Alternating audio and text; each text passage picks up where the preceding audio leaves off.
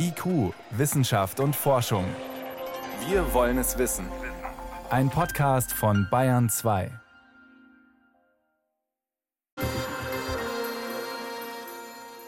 Sie saßen allein zu Hause, nebenan nur die gestressten Eltern. Sie sollten lernen, aber Lehrerinnen gab es nur am Bildschirm. Und alles, was einen auf andere Gedanken bringt, spielen, toben, Sport machen, war verboten sollten ja nicht das Virus weitertragen. Man stelle sich nur vor, die Großeltern und so weiter. Und Sie selbst? Der Deutsche Ethikrat sagt, die Gesellschaft hat Kindern und Jugendlichen während der Corona-Pandemie viel abverlangt und sie über weite Strecken allein gelassen. Manche haben das gut weggesteckt, andere gar nicht. Psychische Störungen unter Jugendlichen haben in den letzten zwei Jahren zugenommen. In Zukunft, so der Ethikrat, müssen wir die psychische Gesundheit von jungen Menschen unbedingt mehr im Blick behalten. Einer, der tagtäglich mit Kindern und Jugendlichen in Krisen zu tun hat, ist Professor Gerd Schulte-Körne, der Leiter der Kinder- und Jugendpsychiatrie am Klinikum der Universität München. Mit ihm konnte ich vor der Sendung sprechen und ihn fragen, wo sehen Sie denn ganz konkret die Folgen der Pandemie? Also ich kann das von der Inanspruchnahme sagen. Ja, also mhm. wir sehen in der klinischen Versorgung, dass die Inanspruchnahme sich drastisch erhöht hat. Was heißt drastisch? Das heißt, also aus meiner klinischen Perspektive, wir haben im Rahmen der Corona-Pandemie in dem teilstationären, stationären Bereich eine Zunahme von mindestens 20 bis 30 Prozent gehabt. Und die Studienlage unterstützt das eigentlich auch. Die zeigt auch, dass die Belastung bei Kindern und Jugendlichen in der Pandemie mit Ängsten, mit Depressionen, aber auch mit anderen Problemen deutlich zugenommen haben. Und kann man das differenzieren? Eher Kinder oder eher Jugendliche? Man kann sagen, bei Jugendlichen ist das Risiko deutlich erhöht gewesen, gerade bei den jungen Mädchen.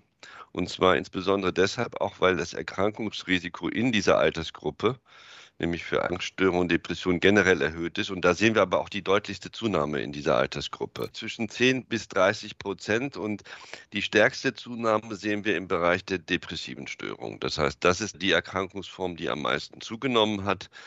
Es gibt allerdings natürlich auch nicht nur die Kinder, die eine Depression hatten, sondern Kinder, die auch eine Essstörung und eine Depression hatten oder auch andere Erkrankungen, die zusätzlich aufgetreten sind, die wir zum Beispiel im körperlichen Bereich gesehen haben. Hm. Was würden Sie denn sagen, was sind denn da die auslösenden Faktoren gewesen? War das die Unfreiheit, die Unsicherheit, die Isolation? Was war das? Ich glaube, letztendlich sind es viele Faktoren, die zusammenkommen. Es gibt nicht den Grund dafür.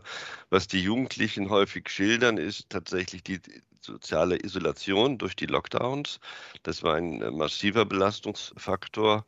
Dann aber auch die fehlenden Kontakte innerhalb der Familie, weil alle relativ gestresst waren, weniger Ressourcen für die Familie hatten, sondern sich jeder mit seinem eigenen Problem, sei es arbeitsbedingt oder auch aufgrund vielleicht von Erkrankungen durch Corona beschäftigt war.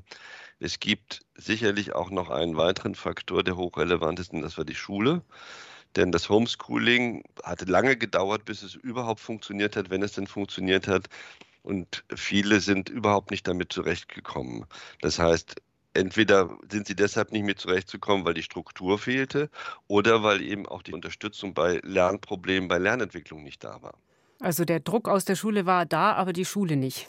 So kann man es fast sagen, ja. Also die Schule hat ja viele Funktionen. Ja. Es ist ja nicht nur die Vermittlung von Unterrichtsstoff, sondern es ist ja ein wichtiger Aufenthaltsort für das soziale Erleben der Kinder und Jugendlichen. Und der ist ja weggebrochen. Und das haben viele Kinder und Jugendliche gesagt, dass sie das sehr stark vermisst haben. Jetzt hat der Ethikrat formuliert, wir haben während des Krisenmanagements diese Gruppe der Bevölkerung, die Kinder und Jugendlichen, zu wenig im Blick gehabt. Haben wir die einfach vergessen oder sind die einfach auch besonders schutzbedürftig? Ich würde sagen beides. Denn tatsächlich, und das habe ich immer wieder erlebt, auch in der Diskussion während der Pandemie, dass die äh, psychische Gesundheit der Kinder auf die musste man immer explizit hinweisen. Es wurde über vieles geredet, aber darüber nicht. Und die Kinder und Jugendlichen, das ist einfach so, haben bisher keine Stimme in unserer Gesellschaft, also sowohl in den politischen Gremien als auch in der Öffentlichkeit. Und sie haben immer gesagt, warum hört uns eigentlich keiner, wie es uns geht? Und ich denke, das ist ein echtes Versäumnis. Und das andere ist, dass wir eben halt häufig denken, dass die Kinderpsyche so ist wie die Erwachsenenpsyche. Wir verstehen eben häufig nicht, dass genau diese Entwicklungsphase, psychisch gesund auffassen, eine sehr sensible Phase ist. Und äh, da gibt es viele Phasen, die auch besonderen Belastungen ausgesetzt sind, wie zum Beispiel der Übertritt von der Grund- in die weiterführende Schule oder die Pubertätsphase mit der Autonomieentwicklung.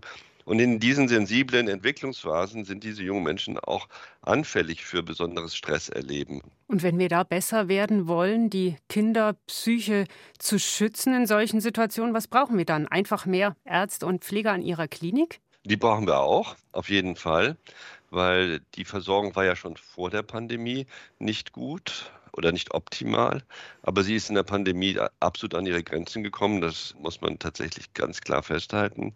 Andererseits brauchen wir natürlich auch einen Perspektivwechsel. Wir brauchen die Partizipation der Kinder und Jugendlichen in vielen gesellschaftlichen Gremien. Und wir müssen unbedingt sie auch hören und ernst nehmen.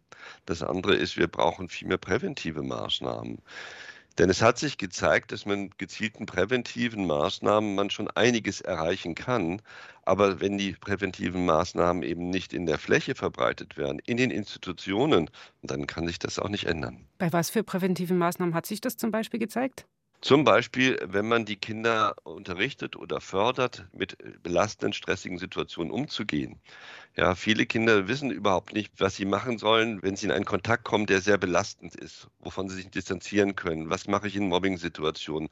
Was mache ich, wenn ich Stress mit äh, meiner Lehrkraft zum Beispiel habe? Wie gehe ich mit Ängsten um in Prüfungssituationen? Was mache ich, wenn ich immer Gedanken habe, dass ich das nicht schaffen kann oder es gibt so viele Konstellationen in der Kinder- und Jugendwelt, die belastend sein können. Und es gibt aber generelle Prinzipien, wie ich damit mich besser regulieren kann. Und diese doch eher niederschwelligen Angebote, die doch recht wirksam sind, was bringen denn Jugendliche mit an, ja, an kreativen Ansätzen, gerade in so Krisensituationen, wo wir sagen könnten, ja, da könnten wir eigentlich auch von ihnen lernen, profitieren?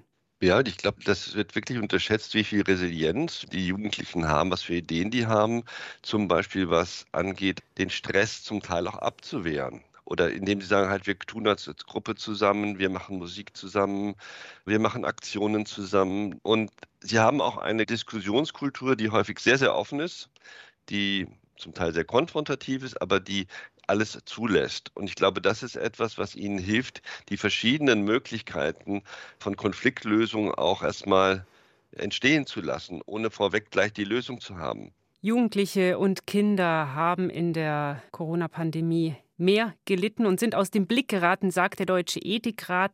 Das waren Einschätzungen von Professor Gerd Schulte-Körner, dem Leiter der Kinder- und Jugendpsychiatrie an der Universität München dazu. Vielen Dank, Herr Schulte-Körne. Danke auch.